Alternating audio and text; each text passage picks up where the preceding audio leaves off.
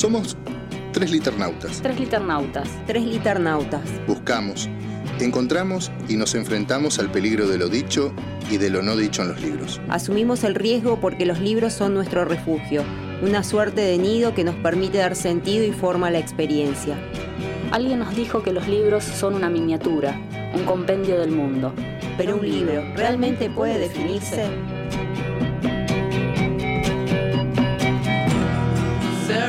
Nos habitan con vidas no vividas. Dan profundidad a un mundo inhabitable. Abren espacios en territorios inacabados. Nos protegen cuando la realidad es indiferente. Nos convocan a elucidar nuestra propia experiencia singular.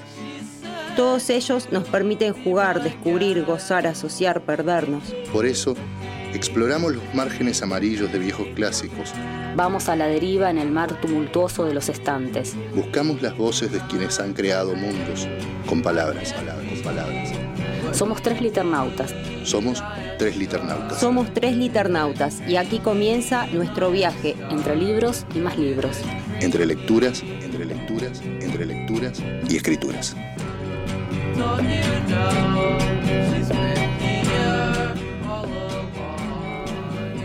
Bienvenidos, bienvenidas y bienvenidas a este programa que hemos dado en llamar Tres Liternautas, un programa sobre libros. Estamos al aire por Radio Megafón desde la ciudad de Neuquén, capital, y desde Radio Quimunche, Balsa Las Perlas, provincia de Río Negro.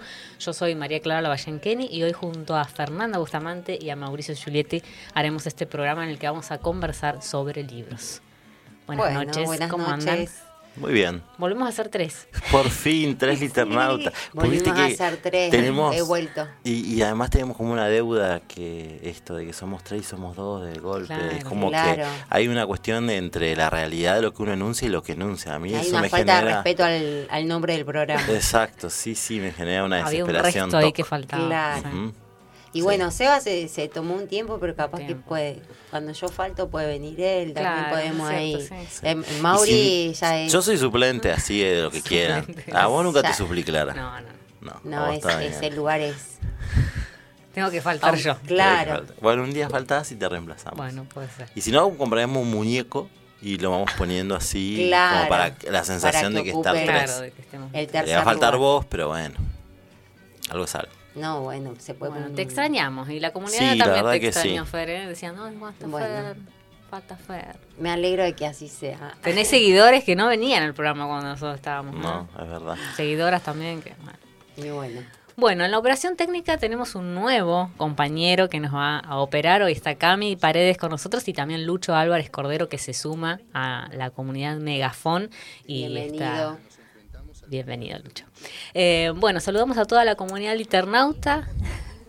Gracias, Lucho. Y, y a toda la comunidad megafonera y balsera. Y también queremos agradecer a Francisco Insúa, que nos estuvo acompañando durante, en la operación técnica durante todo este, este año.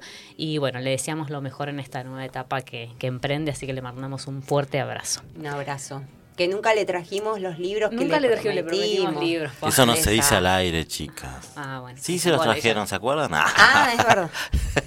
Ya nos vamos a encontrar en algún Sí. momento para darle algún- alguno de los libros. Que supongo que lo estará escuchando. Sí, Ya debe está ser escuchando. su plan de sí, viernes. su plan de viernes es Obvio, si lo pasábamos re bien acá. Bueno, décimo quinto programa de la tercera temporada de Tres Liternautas. Eh, vamos a contar, porque en las redes, en nuestro Instagram, estuvimos compartiendo el sorteo que vamos a iniciar, que iniciamos hoy con Cosa Seria. Eh, todos los meses Cosa Seria nos va a, Regalar. a regalar un libro para sortear con la comunidad eh, megafonera y balsera.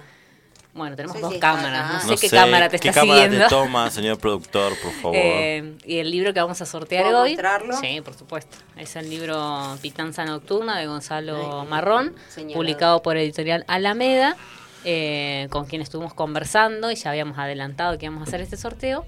Lo vamos a hacer hoy, al finalizar el programa. Acá. Y bueno, Ah, todos bien. los meses vamos a eh, elegir del catálogo de poesía y algo de narrativa también, del catálogo hermoso que tiene Cosa Sí. Seria. Vamos a elegir un libro para el próximo mes y así hasta finalizar. Genial, Así estamos que- re contentos de poder colaborar con la comunidad liternauta. Bueno. Somos comunidad liternauta. Cosa Sí. seria, siempre fuimos Es públicos. cierto. Y parte conductores también. Y parte, bueno, sí, pero digo, aparte de eso somos, estamos contentos de, de esto, ¿no? De poder hacer ese aporte. Así Bueno, que nosotras muy mucho agradecidas trabajo ahí, también. ¿no? Se, se ve Muy- mucho la trabajo. verdad que de- sí, y, pero re bien, hiper contentos, digamos, con ese trabajo también. O sea, es re lindo. Pero bueno, hacemos todo, todo, todo lo que se ve lo hacemos nosotros. De los pedidos, las subidas, los videos, todo. Pero estamos re contentos, por suerte. Bien. Qué bueno. Sí, se nota que hay un trabajo arduo ahí atrás. Ujú. Así que bueno, muchas gracias por, por este aporte a la comunidad y bueno, hoy vamos Ya a hacer el el sorteo. sorteo. Sí. Así que pueden seguir participando hasta que termine el programa porque lo vamos a sortear al final. Recordemos que la publicación se hizo hace dos o tres días para el poder martes hacer. creo que la hice, ah, sí. bien. Dice sorteo mensual, que es el de este mes, y después va a decir Tienen que entrar y hacer una, un comentario y seguirlas. Tienen que decir qué, cuál fue la, entre- la entrevista que más les gustó hasta de este año, de esta temporada. eh, seguir a Cosa Seria y a Tres Notas si no lo hacen. Y eh, etiquetar a dos amigues en los comentarios. Hubo bastante participación. Sí, mucha participación. Podríamos hacer un ranking de las entrevistas más... Sí. Eh, Más más Cecilia gustaron. Pérez estaba ahí. Ceci venía en el ranking, venía. Muy sí. No lo quería decir, pero lo, ya Venía dijiste, sí. Ceci, estaba Elian, Ro también. Sí, sí. Son los que yo Eh, miré. después no Matías miré. también. Washington Matías, también. Washington. Washington. Está, Sí, fue sí. mencionado. Bueno, arrancamos con el adelanto de temas, así pasamos a la primera sección. Bueno, Eh, en la sección Sí, un libro tras otro, voy a reseñar El tiempo de las moscas de Claudia Piñeiro, que ahí lo están viendo. En De Norte a Sur, el ciclo de entrevistas federales, conversaremos con Alejandra Camilla. Y en la sección Dame un verso en la boca, vamos a estar hablando con Mauricio Giulietti, quien nos va a contar Me voy a cambiar la ropa y entro con otro Claro, vestuario. Sí, tal sí. cual. Así parece que soy otro. Un cambio de voz, todo. Sí, todo. Bueno, eh, voy a, recordar nuestras redes, el Instagram 3liternautas, eh, email 3liternautas.gmail.com para quienes nos escuchan en diferido y quieren enviarnos algún comentario, Facebook y Twitter Radio Megafon. Eh, en Spotify pueden seguir a Radio Megafon y escuchar los programas que, se van subiendo semana a semana y también pueden seguir las playlists 3 liternautas con la música de cada una de las temporadas, con la música que seleccionamos especialmente para cada sección. Y también recuerden que estamos en YouTube en vivo, pueden tocar la campanita para que les para suscribirse al canal y que les lleguen todas las notificaciones de esta radio, eh, de todos los programas eh, de la semana. Así que, bueno, eso sería. No estamos tan, no estoy tan acelerada. No, estamos perfectos. Bueno, Estamos encontrando el tempo. bien. Eh, Vamos entonces a la reseña. Vamos. Vamos a nuestra sección entonces de sí, un libro tras otro.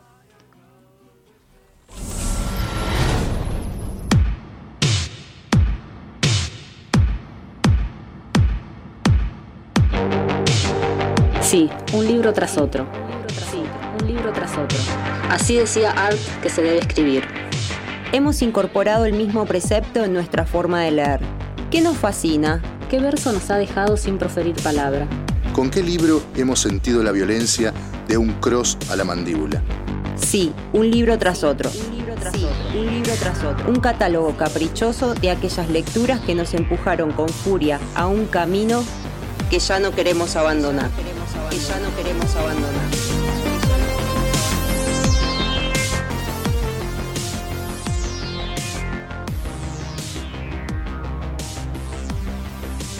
Bueno, acá estamos entonces. eh, vuelvo, vuelvo con reseña. Muy bien. Y mm, no sé si había, sí ya había repetido el libro, o autor o autora me parece, Autora ¿no? sí, me parece que sí, sí. Bueno, eh, repito. Tenés repito tus favoritos, acá, por eso. eh, tengo, tengo algunos favoritos en, en algunos géneros y en este, clas, en este caso es un libro de Claudia Piñeiro, El tiempo de las moscas, que es el último libro que publicó, la última novela. Eh, y bueno, para quienes están viendo voy a mostrar la dedicatoria porque este es un regalo de Clara y es un regalo dedicado Ahí está, no sé, no sé por qué cámara salgo, pero la, la muestro. Por esta capaz, bueno. Bueno, es un libro dedicado que... ¿Tiene letra de famosa, Clara? No, dedicado Ah, por dedicado por Claudia. Piñeiro. Ah, por Claro. Claudia, Clara, entendí. Le Tiene letra de ¿Por qué famosa Cla- Claudia, entonces. Tiene letra de famosa. Sí. Eh, ha desarrollado No sé letra qué te había escrito, de no sé qué te puso, no me acuerdo. Saludos a Mauri puso. No, Claro, para este Fernanda, fuerte para- abrazo. Bien. Qué lindo.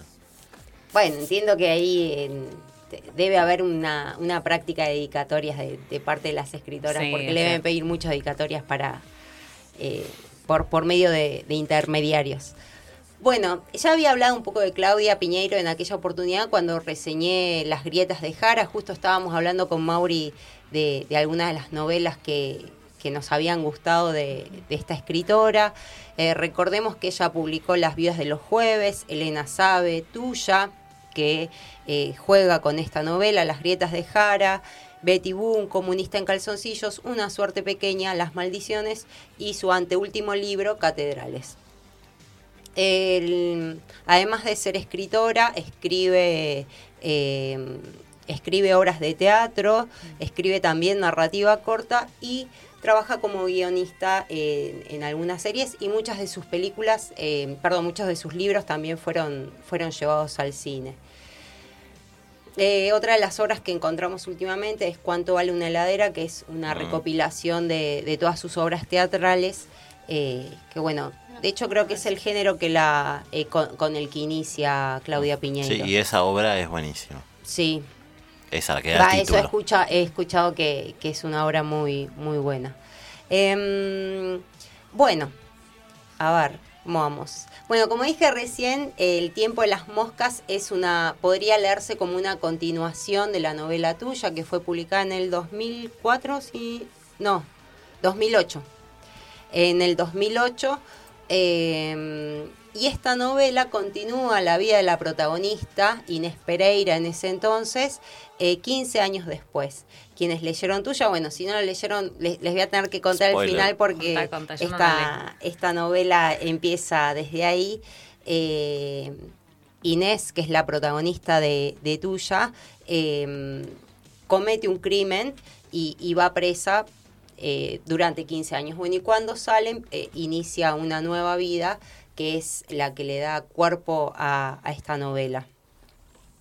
Em, decíamos con Mauri recién de, por qué esta, esta continuación o por qué retomar este personaje que en ese momento, Mauri decía, fue disruptivo, em, fue como muy significativo para la época. Piense que todavía, todavía no estábamos ni en el 2010, o sea, recién empezaba, empezábamos a, a entender y a deconstruir un poco este, este sistema patriarcal.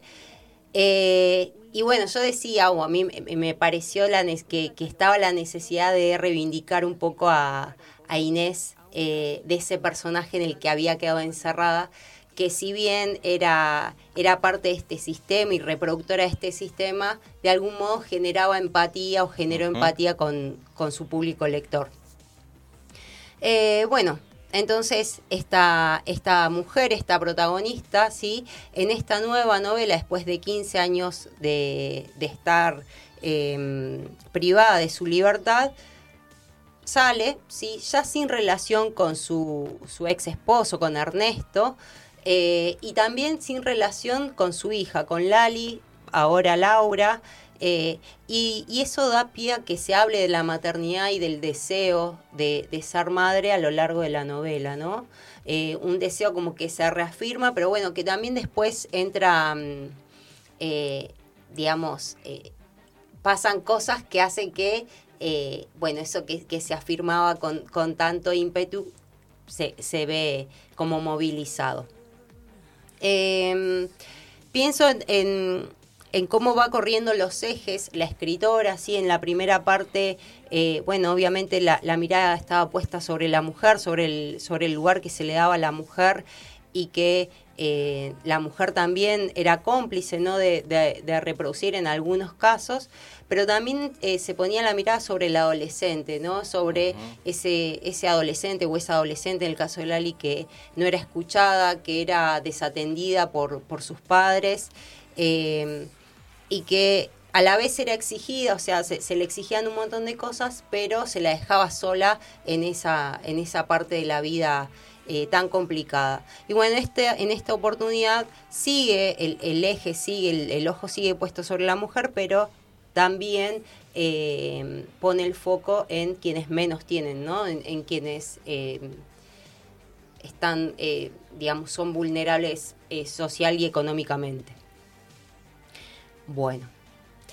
Em, no, no quiero excederme mucho. Eh, como toda novela policial, hay un crimen o una posibilidad de un crimen. Eso lo vamos a encontrar en todas las novelas de, eh, o por lo menos en todas las que leí encontramos ese ingrediente, eh, porque bueno, son novelas policiales. sin embargo, en todas las novelas de, de Piñeiro, lo que me atrae es el, juego con, las voces narrativas, el juego que hace con los recursos narrativos y como les contaba recién, en, esta novela, si bien aparece la voz, eh, una narración en primera persona desde el punto de vista de, Inés, que, se cambia el apellido eh, en, esta parte de la historia, después una tercera persona también con puntos de vista de las protagonistas.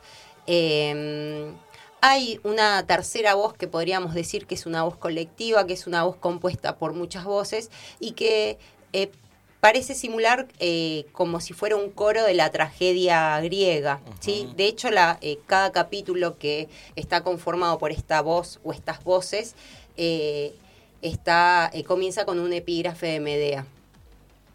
Y, y me parece súper interesante porque en, cada uno de estos capítulos eh, Piñeiro logra meter o, hacernos leer distintas voces de mujeres o de, pensadoras eh, feministas que, eh, bueno, digamos, ayudan a entender por qué el mundo ha cambiado tanto para Inés, ¿no? Que es esa mujer de, fines del 2010, no, fines, o fines del 2008, ¿qué le pasa cuando eh, se inserta nuevamente en el mundo, mundo actual?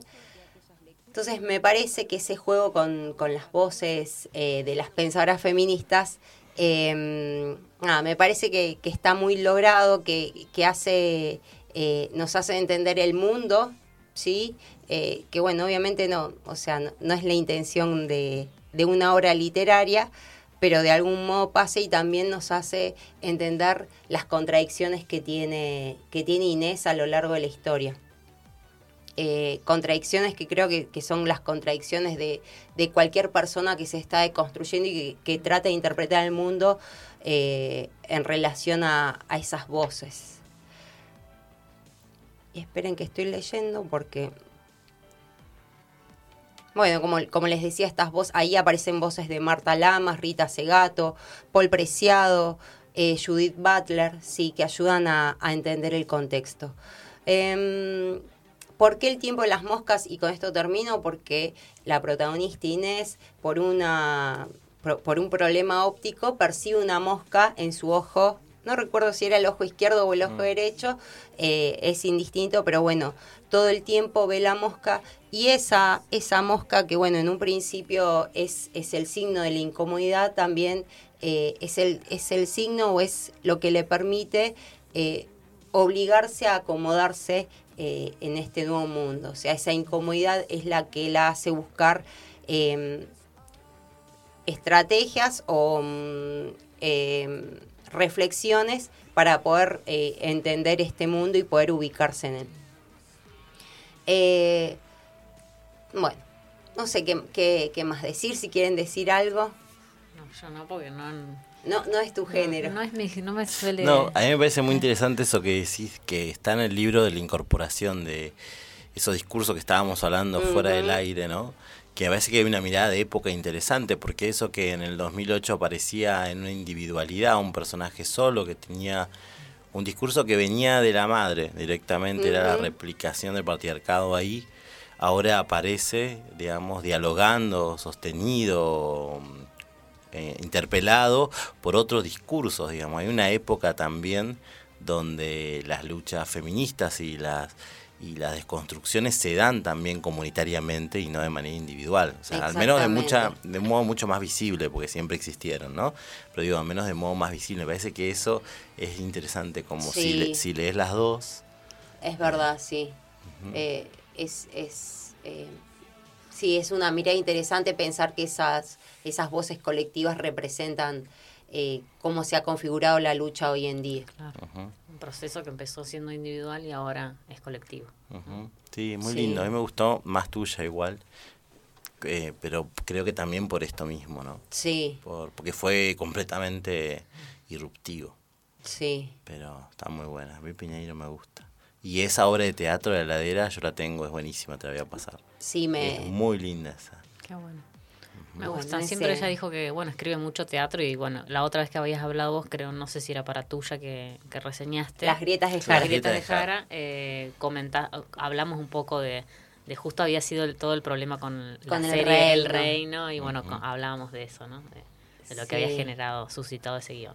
Sí, tal cual. Bueno, un- eh, mucho compromiso político por parte de la autora y ese compromiso también se, eh, se ve en las obras, ¿no? Por lo menos esa mirada crítica sobre, sobre la sociedad. Sí, se ha posicionado ahí también como transparentando lo que pasa en una clase que por lo general nunca aparece expuesta. Mm, Porque ella habla de la clase media alta o con aspiraciones, Claro. ¿no? Principalmente, que en eso en tuya también. Sí. El tema del aborto, del embarazo adolescente siempre está ligado a...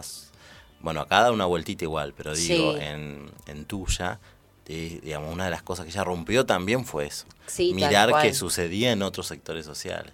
Claro, bueno, y lo mismo pasa eh, en Catedrales, que, que es la anteúltima novela, también aparece, eh, digamos, el, el tema del aborto es, es el tema que cruza toda la novela y, y bueno, fue, digamos, eh, en cada novela fue, fue apostando más fuerte hasta, bueno, qui- quizás es esto, ¿no? Una época que le dio lugar para poder plantear eh, los temas de, de un modo más fuerte, ¿no? Más crudo. Sí, y posicionarse como escritora ahí, como intelectual y militante ahí. Que eso está buenísimo. A mí me parece re bueno una persona que tenga tanto éxito que se anime a eso. Sí, Que por lo general no. sí, sabiendo Sí. que puede perder público Tal como cual. bueno, lo que le significó el- la, la, la escritura de, del reino, ¿no? Por lo menos la primera temporada que fue tan controversial. Muy Bueno. linda, muy linda la reseña, me gustó. Y la lección. Bueno, Bueno, ahora vamos a escuchar el tema que elegimos para esta sección. Dame amor, dame tu corazón, dame Voces desde los cuatro vientos. La geografía escrita y leída de nuestro país en la voz de quienes la construyen con palabras. La geografía escrita y leída de nuestro país en la voz de quienes la construyen con palabras. De norte a sur. El ciclo de entrevistas federales de tres liternautas.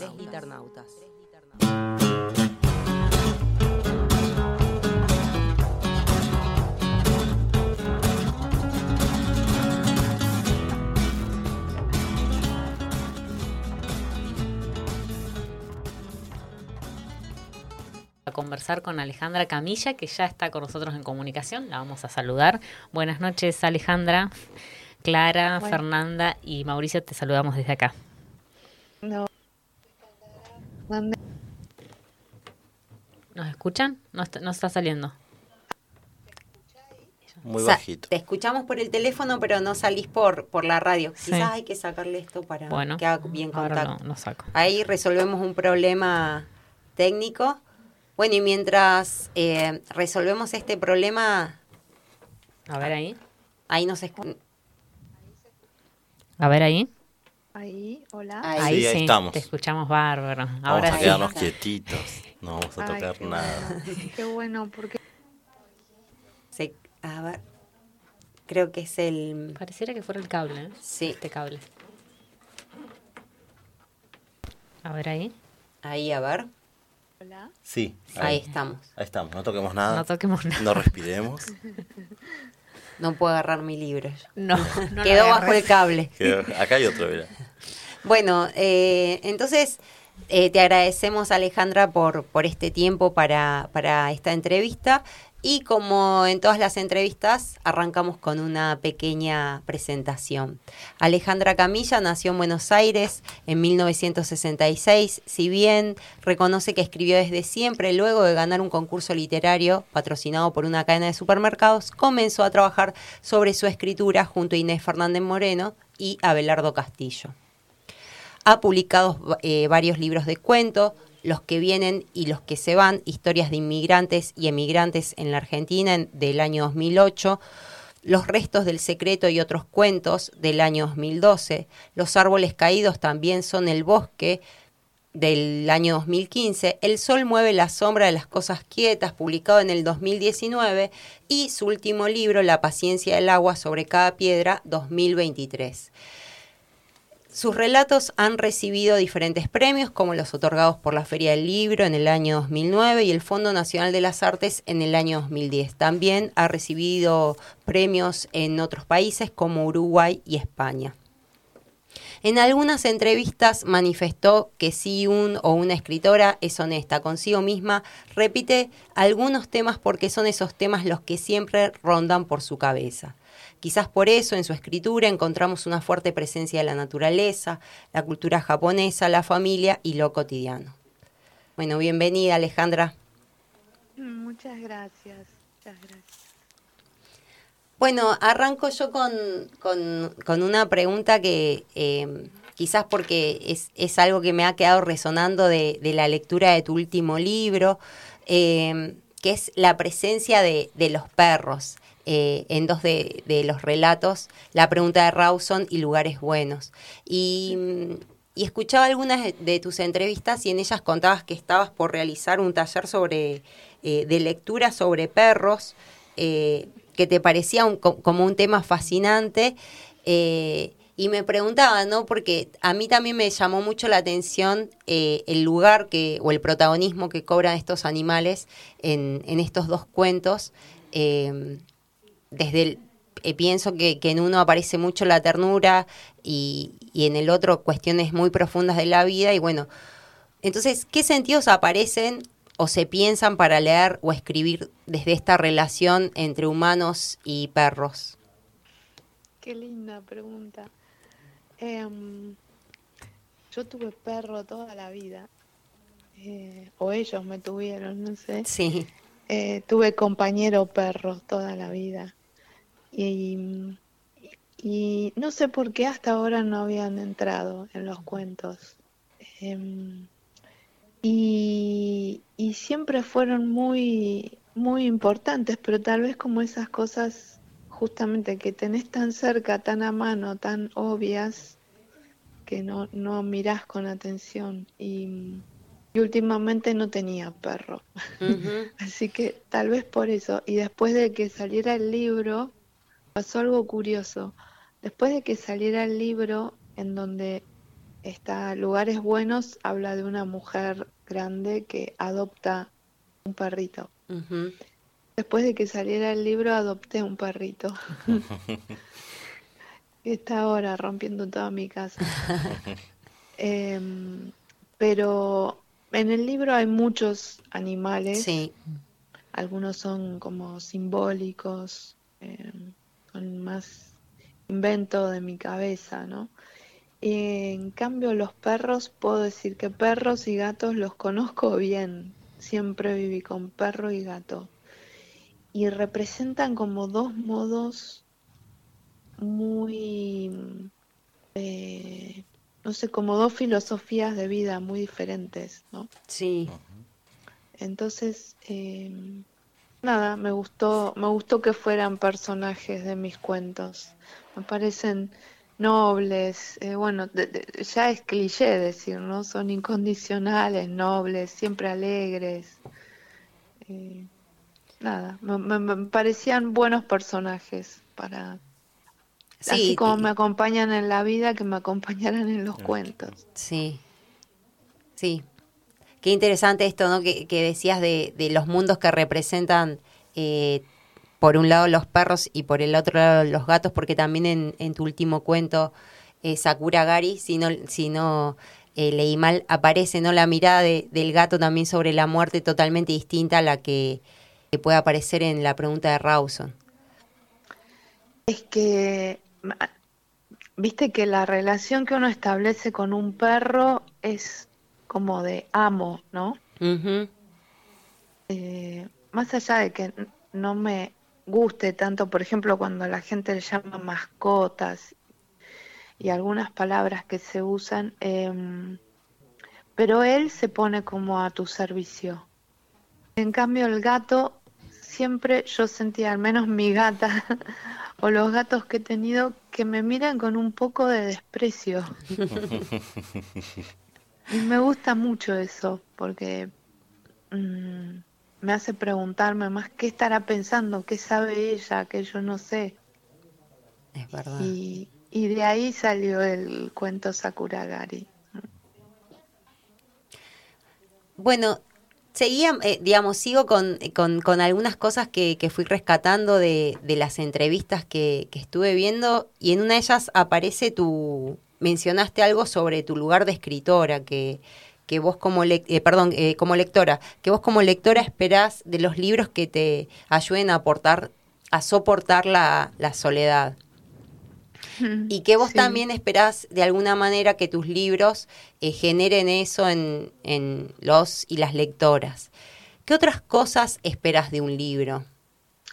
Los libros, igual que los perros, mira, siempre me acompañaron y también son como amigos incondicionales, ¿viste? Me, me ha pasado estar atravesando una situación difícil o un momento complicado de la vida y, y abrís un libro y es como un, aunque suene cliché, es como un refugio, ¿no? Ujú. Podés, no sé si evadirte, porque evadirse suena medio cobarde.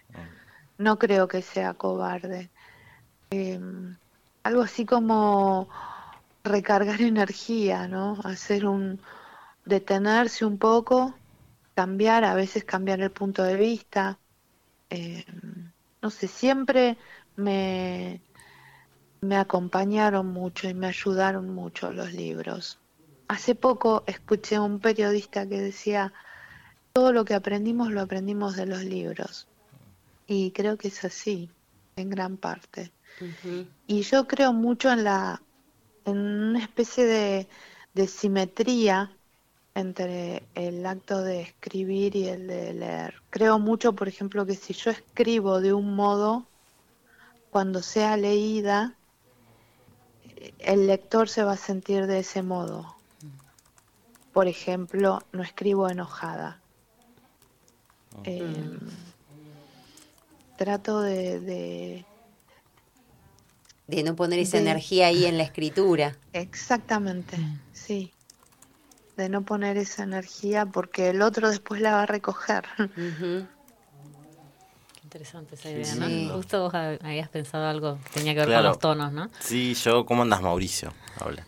Hola, Eh, Mauricio. Un gusto. Eh, justamente hoy conversábamos fuera del aire esto, ¿no? De, de cómo yo como lector eh, veo que hay como un tono que se mantiene en, tus cuentos, en tus relatos, que es un tono que, presenta en realidad una realidad que es dura, que se presenta como dura, que se presenta como fuerte, que a veces sobrepasa a los personajes, pero ese tono en realidad no hace que el lector lo se vea sobrepasado ni en carne viva con eso, al contrario, hace que eso sea un poco más aceptado o, eh, amable, es como que tiende un manto sobre la realidad que hace que eso se acepte como tal y se viva, ¿no?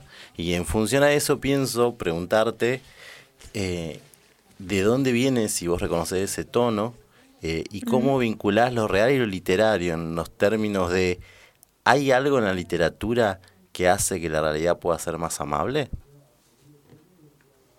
Absolutamente. Qué, qué buena pregunta.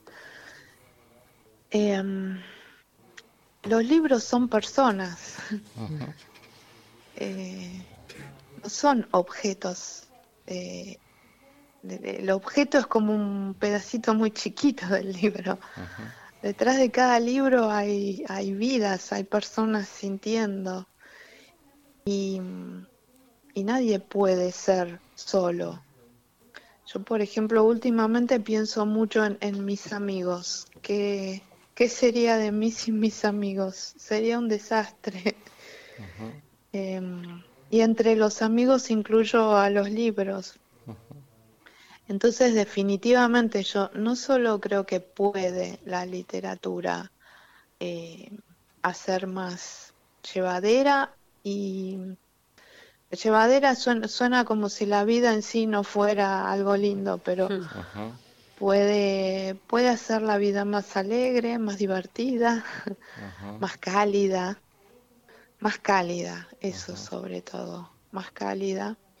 Eh, la literatura puede y debe hacer eso. eh. creo que depende, eh, por ejemplo, en un momento de comodidad, me parece bueno que al revés, la, la literatura venga a sacudirte, a quitarte, sacarte de la comodidad.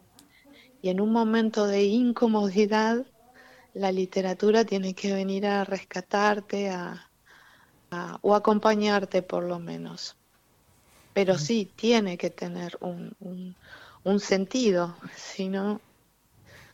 También hay, hay- también hay libros que no pretenden eso, pero no son los libros que me interesan, ¿no? Sí. No, libros y- entretenimiento, digamos. Claro, y es esto que, que decís también de, que, que lo pensé mucho cuando dijiste que no escribís enojada, por ejemplo, ¿no? Eh, es esta cuestión de, de tener bien claro cuál va a ser receptividad de, de- del que te lee, que no todos los autores lo tienen presente, porque algunos directamente hasta niegan o dicen que no aparece esa dimensión, pero sí esto de, de esta combinación que hay de algo que es profundo, que es real, que es crudo, que golpea, que uno lo siente cercano, porque en algún punto lo vivió, lo vive, o es una dimensión humana, pero no está dibujada tampoco color de rosa, ni completamente idealizada, ¿no? A eso iba, ¿no? De, de que hay una cuestión ahí de, de, un, de ese tono que, que por lo que entiendo que estás diciendo hay un trabajo sobre eso, una intención. Totalmente, y, y creo que si no es real, eh, no sirve tampoco. No sirve para lo que a mí- para el objetivo que a mí me interesa. Eh, no quiero criticar ningún género, pero por ejemplo, eh, las que se llaman como novelas rosas, eh, a mí no me acompañan. Claro. ujú. Las puedes criticar acá tampoco. Estamos en confianza. Tal vez a, a otras personas sí, que sé Claro. yo. Claro. A mí no me acompañan y a mí me gusta escribir lo que me gustaría leer. Claro. Qué bueno eso. Alejandra, sabes que te quería contar que acá en, el- en la mesa, además de tus libros, eh, yo traje unas grullas, porque había leído tu, tu cuento Las grullas de Idemisu, y de tu último libro, y, y bueno, a mí me gusta hacer grullas porque, nada, tengo una, algo muy personal, lo voy a contar, porque mi abuela me enseñó a hacerlas, entonces traje algunas ahí que están arriba de, de tus libros. Nada, un detalle eh, para sumar a estos animales que se sumaban los perros y los gatos. También estaba el gato de, de la radio recién acompañándonos. Eh, bueno, eh, yo te quería preguntar... Qué lindo, pero me encantan esos detalles. ¿eh? Bueno, Eso no es eh, algo menor, quiero decir, se siente en la conversación si hay detalles así, de cariño. bueno, gracias. No, vos. Eh, pensaba cuando, bueno, siguiendo un poco lo, lo que te preguntaba Mauricio, ¿no? Eh, ¿Cuál es tu vínculo con el lenguaje, ¿no? Y en, y en particular con el literario. Eh, te lo preguntan en, en- en particular por un cuento que aparece también en este libro, eh, una frase que parecía como que es tu arte poética, ¿no? En tu cuento, los nombres, eso que no tiene nombre existe. Qué bueno el- esa pregunta, porque es la primera vez que me preguntan eso. Y mm, yo creo que siempre tuve una, una relación un poco particular con, con el lenguaje, en el sentido de que en mi casa, eh, donde, donde me crié, mi papá hacía un uso del lenguaje muy particular y a mí me fascinaba mucho eso. Eh, tenía una especie de español, una mezcla de español de España, usaba palabras eh, que nosotros en Argentina no usamos, muy correctas, eh, y mezclada con, con cosas medio lunfardo que aprendía o ideas muy japonesas expresadas con palabras que no les correspondían del todo, como que, que el, el- el lenguaje siempre me llamó la atención, digamos, siempre estuvo mi, siempre observé el lenguaje. Y eh, junto con mi, con mi papá, ¿no? Porque él también, obviamente, cuando estás aprendiendo una lengua, eh, es como un objeto, la vas mirando de distintos lados, la vas usando de distintos modos, no es algo tan, tan incuestionable como, como para, no sé, un argentino eh, que ya nace con la lengua como dada, ¿no? Mm. Es difícil de explicar. Por ejemplo, em, mi papá no usa artículos. Ahora los usa, por supuesto, cuando los tiene que usar los usa, pero de entre casa, digamos, eh, no usa artículos. Y siempre me pregunté para qué sirven los artículos. y y hay veces que sí son necesarios, pero el 80% de las veces me pregunto para qué, para qué quiero los artículos. Sí, esta cuestión de también de, de cómo hay reglas o cuestiones que están como culturalmente afianzadas, ¿no? Acá con el castellano, el español, de, de ciertas reglas que se ponen en, en completamente en crisis cuando desde otro lado, desde otro punto, alguien se las apropia y las utiliza con el fin, sobre todo esto de del fin que hay familiar o amoroso sobre el uso de eso, ¿no? Claro. Por ejemplo, Un ejemplo yo, ¿no? Esto que está diciendo Sí. vos de, de justamente de que tu papá se puede comunicar, que utiliza diferentes lenguajes en un discurso familiar y que rompe las reglas gramaticales que los de letra estamos utilizando todo el tiempo y que en esa construcción eh, que es familiar, que es amorosa, hay una nueva propuesta lingüística, ¿no? Digo, casi Sí, literario eso. Total, y, Quiero decir, y es ¿sabes literario. hay? ¿Sabes qué hay también que no que no hay cuando uno cuando la atención la atención no está puesta en el lenguaje hay eh, como un espíritu un espíritu lúdico Claro. Por ejemplo una cosa que se hacía mucho en mi casa era inventar palabras. Eh, como a ver como por ejemplo hacer verbos con sustantivos Mm. eh, o, o mezclarlas no sé era como un como un uso del lenguaje más eh, con más posibilidades digamos. Alejandra, en este sentido, eh, bueno, tu obra eh, en, en general está compuesta por, hemos accedido a tus cuentos, aunque sé que en alguna en- entrevista eh, dijiste que te gustaba porque era una forma breve, intensa y que no había tiempo para pavear, algo así dijiste. Y, sí uso mucho ese verbo eh, y te quería preguntar, por un lado, bueno, ¿de dónde surge esa idea de escribir cuentos, no? Eh, eh, digo, si hay una escena que te conmueve, una palabra, una idea, una imagen. Eh, ¿De dónde surgen los cuentos? sí. De, de cualquier lado. Por ejemplo, mm, por ejemplo, Desayuno Perfecto, eh, que está en el Ah, primer libro, sí. salió de, estaba leyendo unas estadísticas de suicidio Ah. y, y me, me conmovió mucho. Eh, eh, los estaba dividido por género y los hombres se suicidaban de noche o de madrugada. Me Mm. parecía muy bien, muy entendible, y las mujeres al mediodía. Y cuando me di cuenta por qué, me dio mucha tristeza. Eh, después, no sé, El Pozo salió de, un, de una nota de que rescatan Borges y Bioy de Hawthorne para escribir un, un cuento. Hawthorne hacía muchas notas buenísimas eh, y decía que un hombre le daba una instrucción a otro, el primero desaparecía y el segundo continuaba ejecutando esa orden in eternum, ¿no? Entonces me lo asocié con los soldados japoneses que quedaban solos en Filipinas peleando la Segunda Guerra durante, no sé, 20, 30, 40 años. Eh, o puede ser de una escena que que efectivamente me ocurre o a veces la que no me ocurre, porque termina ocurriendo en mi cabeza. No sé, veo una película y yo quería que fuera para un lado y va para el otro, ese otro lado que no ocurre en la película igual ocurre en mi cabeza, ¿no? Eh, o puede salir de, de conversaciones con mi gata, eh, o de, o a ver, eh, el mono, por ejemplo, salió de, yo a veces no puedo dormir, no puedo dormir, no, me despierto en medio de la noche pensando cosas.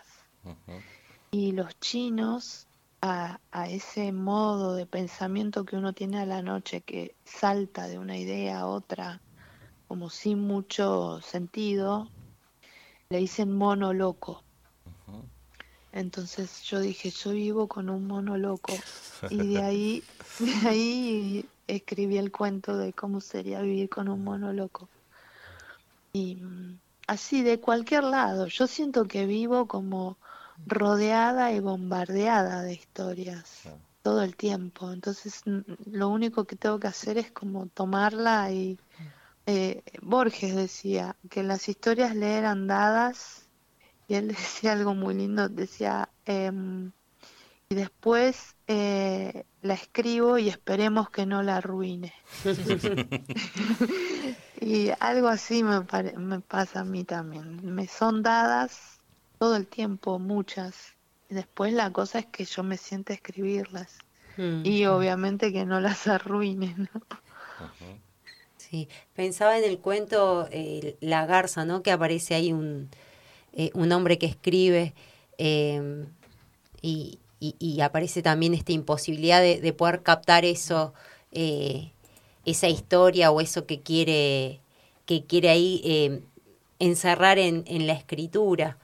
Sí, la belleza. Claro, el acto de belleza, Sí. así, así aparece Sí. mencionado. Sí, sí. Y porque es muy, como recién te decía, estoy bombardeada de historias, Mm, pero a veces pasa como le pasa a ese escritor, que, o como, o como temía Borges, eh, te sentás y no, la historia está ahí, el problema no es la historia, Claro. el claro. problema es el- tu pericia para atraparla.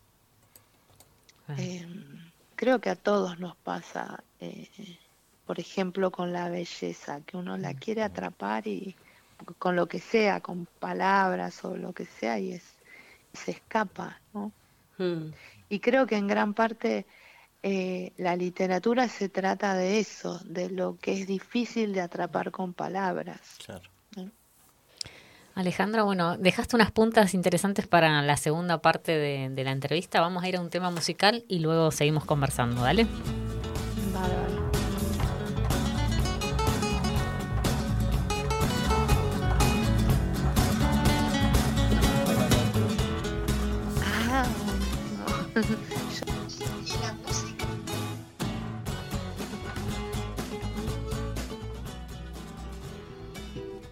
Que quizá no esperé.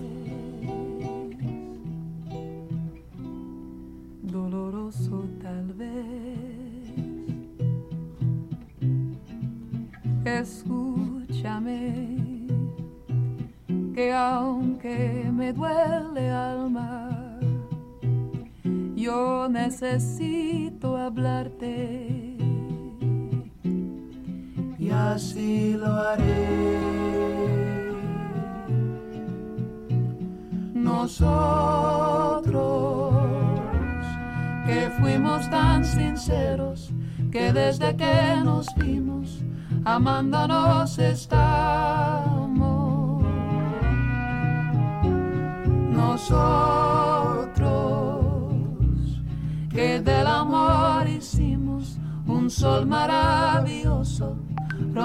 Tan divino. Nosotros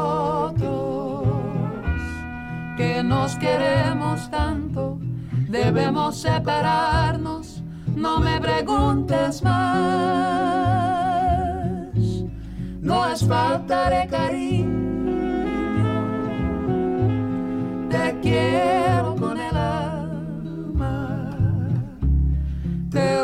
que te adoro y en nombre de este amor y por tu bien te digo adiós.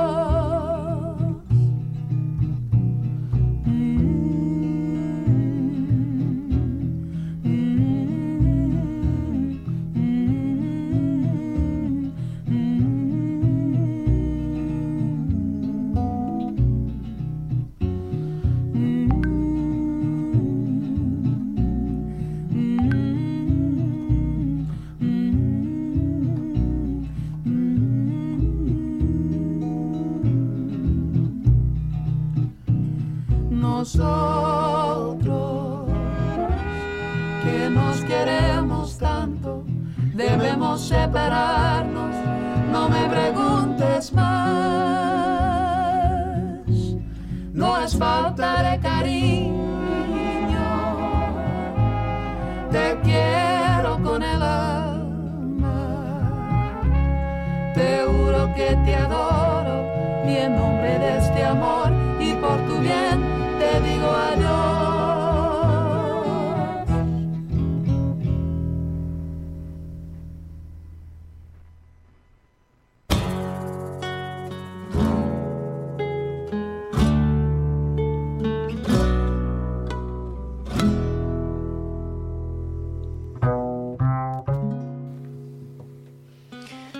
Continuamos entonces con la segunda parte de Norte a Sur, el ciclo de entrevistas federales. Estamos conversando con Alejandra Camilla. La obra de Alejandra está conformada por dos libros de cuentos. Advierte que cada cuento abre y cierra algo y que la decisión de conformar o publicar un libro suele partir de una sensación interna que le indica que los cuentos escritos ya conforman una obra. El cuento crece por despojo, es la frase que elige para explicar cómo trabaja sobre sus textos. Bueno, qué interesante. Ah, podemos volver sobre eso. Pero me quedó algo, Alejandra, de, cuando cerramos la primera parte, eh, que hablábamos de esto de, bueno, cómo, cómo surgían tus cuentos, te había preguntado, ¿no? Eh, y me interesaba, bueno, esa parte, bueno, toda tu obra, como decía Fer recién, eh, está conformada por cuentos. Y bueno, me preguntaba yo si te había intentado otras formas, como la poesía, porque, bueno, tus, tus tus cuentos son muy poéticos, ¿no? Eh, hay un tono lírico que, bueno, que también mencionaba Mauricio, ¿no? Que aparece eh, en, los títulos y en todos. Bueno, yo me fui marcando porque me gusta mucho la poesía, me fui marcando esas frases que para mí eran muy líricas y poéticas. Y también, bueno, si te había tentado la narrativa como algo más largo, una novela, ¿no? Em, igual leí otras entrevistas que ya respondiste estas preguntas, pero bueno, eh, ya sé las respuestas, pero bueno, por ahí me gustaría que me comentes cómo, cómo es ese proceso. si lo pensaste. Eh, en la novela estoy por, estoy incursionando ahora, eh, recién empezando una, una, creo que va a ser una novela. Es difícil también saber y porque en el cuento yo sé exactamente hasta dónde voy eh, en esto que estoy mm. escribiendo no me estoy planteando un final, no sé a dónde voy. Estoy escribiendo sin, sin pensar en el final. Qué bueno Entonces creo que voy a que va a ser más extenso, ¿no?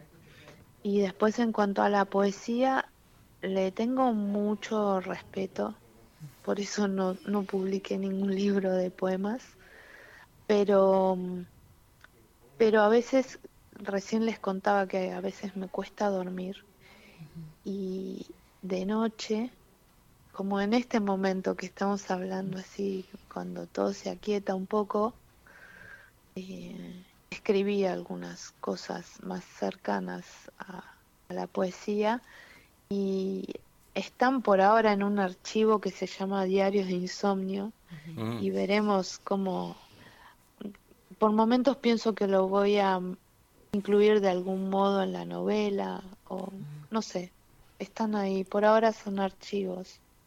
Después igual eh, les, les mando algunas de esas cosas si quieren. Bueno, qué lindo. O nos puedes leer ahora, sí.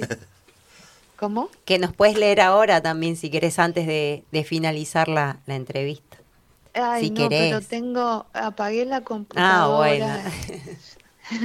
no, se los grabo para, para, para que lo tengan. Ah, buenísimo. Qué lindo. Sabes que, Alejandra, cuando íbamos eh, armando tu presentación y, y, charlábamos sobre esto, ¿no? De que, que, el despojo es lo que caracteriza la, la escritura de un cuento, eh, nos preguntábamos si, si al momento, o sea, o, después de haber publicado o de haber terminado un cuento, si volvías a leerlo y seguías sintiendo que había cosas por sacar, que, que, que podía seguir eh, eh, siendo más, eh, más escueto o, o, quitándole cosas que crees que sobran? Siempre, yo no puedo pasar por un texto mío sin, sin corregirlo. Y en, en el 80% de los casos corregir para mí es quitar. Eh, pero por eso mismo intento no volver a leerlos una vez que ya están publicados. A veces me toca eh, hacer lecturas públicas y ahí mientras leo voy editando, tipo claro. Eh, leo una cosa con la vista y, digo otra cosa diferente. pero pero intento ya los que los que salieron de mí no no volver a tocarlos, ya ya están ya están en el mundo, ya no son míos. Claro. Y, ahí te hago una consulta porque cuando leímos tu presentación, eh, digamos, fuiste parte de talleres, ¿no? ¿Cómo es esa, digo, pensando en esto de la corrección, eh, y qué podés rescatar de esa dinámica de talleres, en qué te sirvió, y si vos también mm. sos, digamos, una persona que da talleres a otros, eh, viste que hay muchos autores que lo hacen, o cómo, cómo ves eso, cómo lo vivís vos, Amalia. a mí los talleres a los que fui me dieron diferentes, eh, me, me, dieron, por ejemplo, el de Inés Fernández Moreno fue para mí como una puerta de entrada muy amable a la escritura. Yo me divertía muchísimo, Inés es muy lúdica, muy tiene muchísimo humor, un humor negro, ¿no? Eh, que me encantaba. Fue como algo... Mm, eso, amable. Y después el taller de, de Abelardo Castillo fue lo contrario, era súper estricto. Eh, no por eso no era amable, era conmigo fue siempre muy, muy amoroso Abelardo, pero era muy estricto. Y, y eso también eh, fue bueno, fue bueno que se diera en ese orden, ¿no? Mm. Si yo hubiese ido primero a lo de Abelardo, eh, no, no sé cómo hubiese sido, que hubiese resultado. Eh, y lo que aprendí en... Entonces, yo a veces pienso que esas dos etapas se parecen a las dos etapas que tengo yo en la escritura misma. La primera, el primer borrador, lo primero que escribo tiene que ser escrito con mucha libertad, ¿no? Eh, de una manera eh, sin, sin ningún tipo de dique, ¿no? Sin censuras, sin, sin pudor, sin vergüenza, sin nada, para adelante, con todo. Y, y la segunda tiene que ser lo contrario, todos los diques del mundo, mm. toda la censura, todas las, las eh, todos los recortes posibles. Y, Inés Fernández Moreno y Abelardo Castillo se parecían cada uno a, cada una de esas etapas. Mm, eh, entonces en lo de Inés aprendí como a eso, a soltar la escritura, a que cualquier cosa que yo escribiera iba a estar bien. Y en el de, en el de Castillo aprendí al revés, como lo más, a ser más estricta y sobre todo a qué lugar darle a la literatura como ser más, eh, es casi lo contrario, ser eh, hiper respetuosa y estricta y disciplinada. Mm. De hecho, habías eh, en... ah, perdón. Sí, y después en cuanto a mis talleres, yo también doy talleres y me encanta, me gusta muchísimo dar sobre todo acompañar, hacer como una tutoría de obra, acompañar a alguien que ya está escribiendo, me gusta mucho. Y por ejemplo, dando yo talleres, lo que aprendí, aprendo mucho, lo que aprendí es que en general de lo que se trata con los alumnos es de encontrar errores recurrentes, porque cada uno tiene errores que le son muy propios. Y en general son dos o tres que son siempre los mismos. Entonces, me parece que el primer trabajo es identificar eso. ¿Cuál es tu problema? Y que después eso te sirve también para la autocorrección. Cuando vos lo identificás ya estás un poco más atento. Totalmente. Después ya podés seguir solo, ¿no? Pero además, en general, una vez que te das cuenta, un poco como el, el análisis, ¿vieron el psicoanálisis? A veces cuando te das cuenta ya no tiene gracia hacerlo, digamos. Claro. Este, pero me gusta, me gusta mucho el trabajo de taller. ¿Y cómo fue ese taller que, que mencionaba al principio, un, un taller de lectura eh, que tenía como protagonista a los perros? Me llamó mucho la atención. Eh, Ese, ese lo dimos con Jorge Consiglio.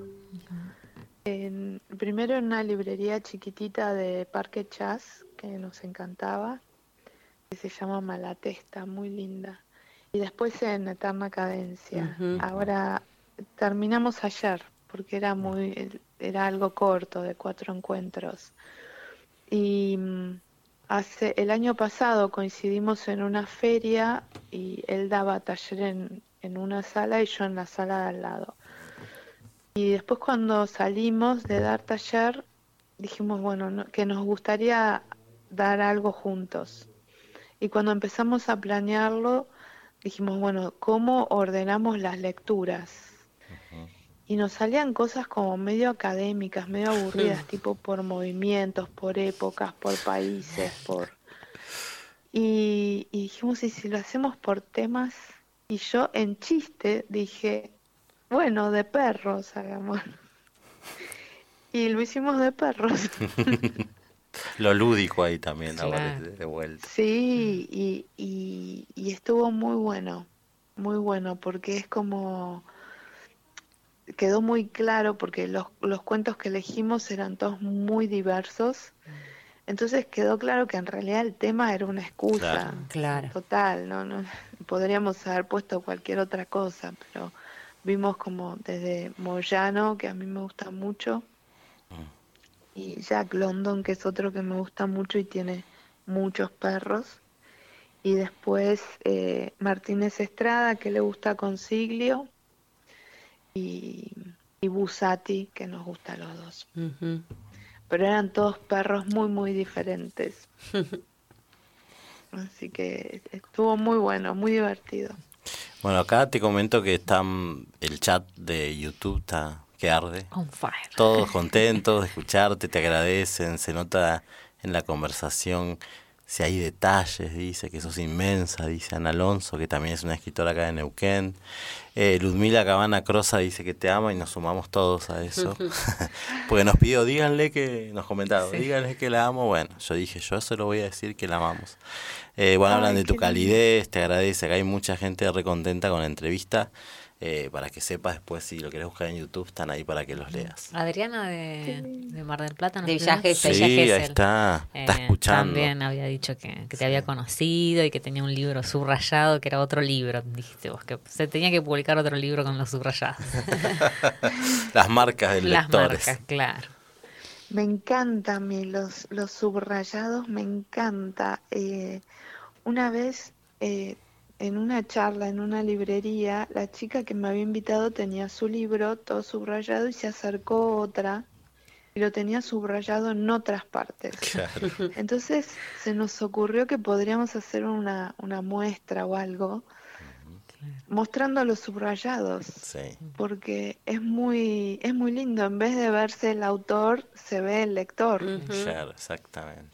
Y Sí. se, en realidad se ve todo junto funcionando ahí eh, y algún día lo haremos Sí, cuan- cuando, Clara te presta un libro, tenés dos libros. El que escribió la autora y el que marcó Claro. Clara. ¿Viste? Que Son suele como- ser gran parte del libro Claro, también, pero, sí. pero bueno, ahí hay una otra otra lectura. me encanta y me gusta mucho cuando escriben en el margen, como contestando. Bueno, Alejandra, eh, ha sido un gusto para nosotros, un placer conversar con vos. Esperamos que te hayas sentido cómoda y, y bueno, esperamos en algún momento conocerte personalmente. ¿no? Sí. Con algún taller por acá. Gracias. Sí, me encantaría. De gatos, vamos a pedir de gatos acá. Me encantaría. Eh, yo les agradezco, la verdad un placer. En este horario eh, fue como muy especial, muy, muy íntimo, no sé. Eh, muy lindo. Muchísimas gracias. No, un placer, gracias, gracias a a vos. Muchas gracias a vos, Alejandra. Bueno, Un estábamos gran con- abrazo. un abrazo. Conversábamos con Alejandra Camilla, vamos a una pausa musical y luego continuamos con otro bloque.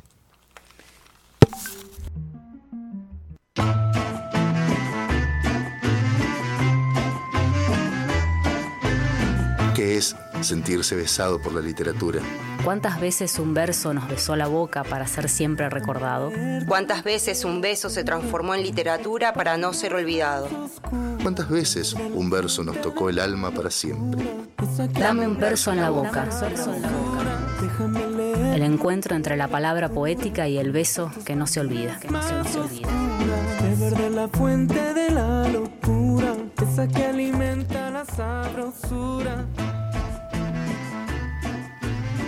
Bueno, estamos acá ya en la última parte de nuestro programa y, ¿Y el sorteo?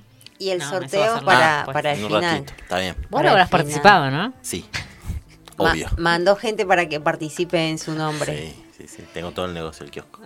Eh, bueno, y, y en esta sección, Dame un verso en la boca, hoy vamos a tener el, el testimonio, el relato de Mauricio Giulietti, entonces lo vamos a presentar como presentamos a todos y todas nuestras invitadas e invitados.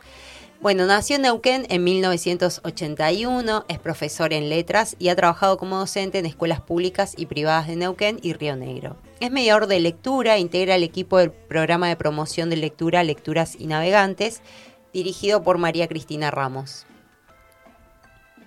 En 2021 presentó su primer libro de poesías, La espalda de la noche, publicado por Editorial Rueda Mares. El año pasado su cuento El color de los zapatos fue ganador del concurso, o uno de los ganadores del concurso de cuentos y relatos breves, a 40 años de la gesta de Malvinas. La Patagonia cuenta.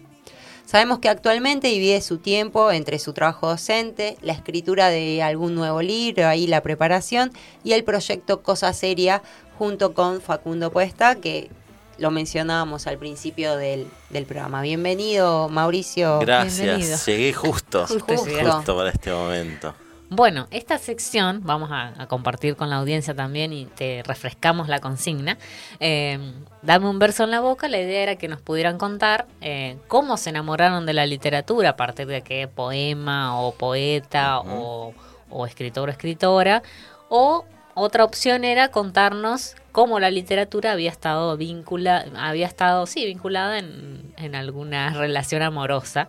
Eh, bueno, esas dos opciones. Bueno, em, eh, la literatura está vinculada en todos los aspectos de mi vida, desde muy chico, entonces en todas las relaciones amorosas y no amorosas y amistades siempre está ahí dando vuelta a la literatura. Yo más que de una, eh, lo pensé bastante, me fui como a cuestiones medios tradicionales que han, formaron parte de las lecturas, primeras lecturas de todos, un Becker, un Faustina Storni, esas cosas que aparecen y que aparecían también en una época en, en manuales, en otros tipos de libros, no necesariamente de literatura. Eh, yo como que me enamoré de la literatura más que nada de las, e- de las escenas de lectura, ¿no? De las escenas de lectura de mi abuela, que era una gran lectora, de la escena de lectura de mi mamá, que, era un, que es una gran lectora. Yo siempre cuento, siempre, bueno, cuando me preguntan cuento esto de que yo tengo mucha imagen de que mi vieja no tenía cara de... porque estaba siempre con el libro, acostada con el libro sobre la cara. Entonces, cuando le preguntábamos algo, ella respondía por sobre ese libro, pero nunca movía el libro. Y nos atendía, era una excelente madre, no, estoy- no lo digo a modo de crítica, pero la realidad es que esa escena era una escena que, que generaba una, una cuestión ahí de búsqueda y enamoramiento, ¿no? Y después las escenas lectoras de mi abuela leyéndome o contándome, porque a veces no me podía leer, porque era largo, porque leía novelas históricas, me contaba, y eso también era un acto literario, la literatura. Y después, eh, qué es lo que traje ahora para compartir, como para leerles algo también de lo que me enamoró en un primer momento. En mi casa mi padre era, era músico y tenía muchos cancioneros folclóricos. Él, em, digamos, cantaba canciones y formaba un grupo con Verbel en su momento. Yo me acuerdo de agarrar un cancionero que no tenía tapa y, eh, y en ese cancionero había un tema que en realidad se los voy a leer porque no lo sé cantar, eh, que también sintetiza un poco cuáles fueron las primeras cuestiones más extrañas o más distintas a lo que uno podía tener a mano en una casa lectora eh, que me enamoraron de, en este caso, la poesía. Y se llama Jarillal. Por estas rocas pasaba el tiempo, por estos cerros y el jarillal. Viví mis años de primavera y el alma llena de inmensidad. Por andar solo en el jarillal volví otra vez. Por buscar en esta soledad mi dulce ayer y dejar al pasar este llanto mojar la tierra que quiero tanto. Pues sucede que aquí yo me encuentro con mi niñez. Qué tristeza me viene hasta el pecho desde la sangre de mis abuelos y habla un viento de un sueño lejano en que fui feliz. Tirado mirando el cielo sobre el pecho de la arena, siento a la vida querer dormir este sueño secreto y tan viejo que un cansancio de siglos me aprieta contra mi suelo. Por hablar con la voz del silencio estoy aquí, por andar ausencia y pedregal con mi sentir y escuchar la calandria en la aurora cantarle al día su eterna trova y que el alma sonría muy sola donde nací, ya que es vieja, tan vieja mi herida, que soy presencia arrastrando vida, esta pena ha de andar escondida después de mí. Qué bueno. Muy lindo. Gracias, no es mío, ¿eh? es de Marcelo Berber. Hermoso. Sí, hermoso, la verdad. Eh, lástima que no pusimos ese tema después para. Bueno, ahí. no, La próxima vez lo planificamos. Pero bueno, bueno, gracias por No, a compartir tus ustedes, escenas gracias de, de por ponerme a lectura. pensar en esto, es muy lindo. Bueno. Eh, bueno, vamos al tema musical, el último. ¿Y sorteo? Y después el sorteo. Y el Así lo vamos sorteo. preparando.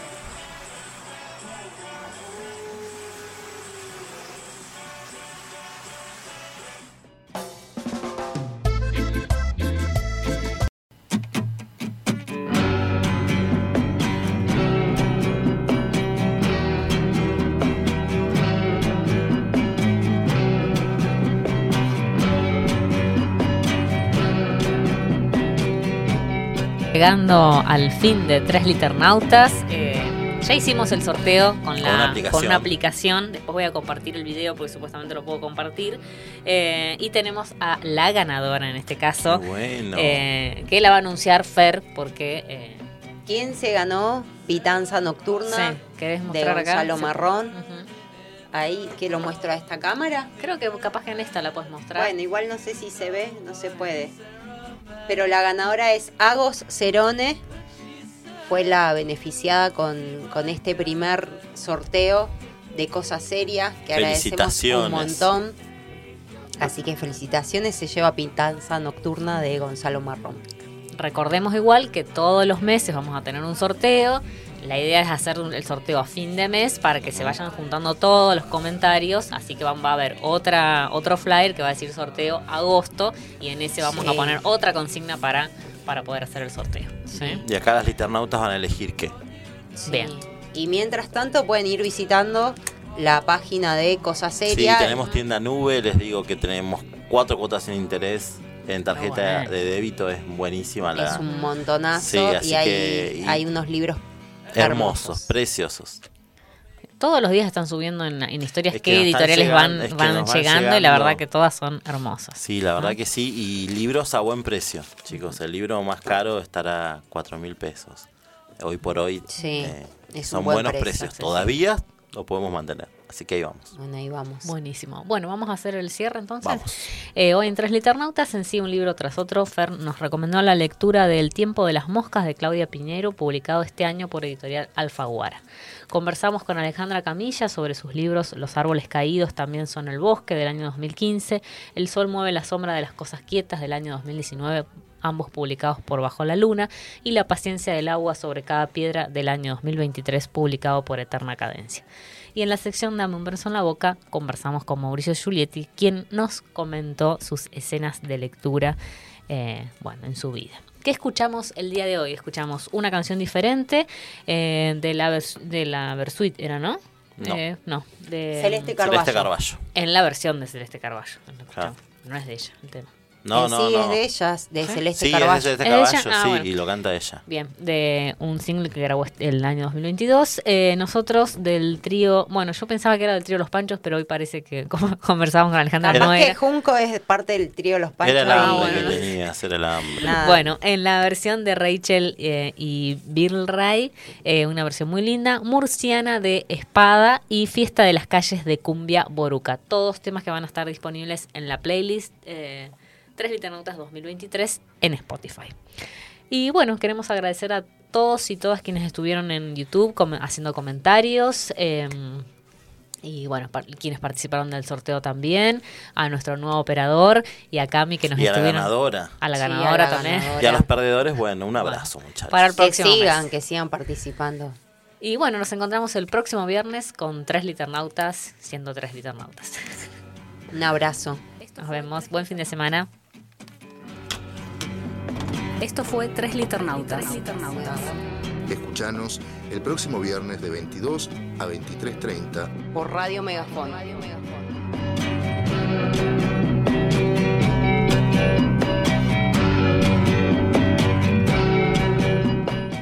Siempre en el camino.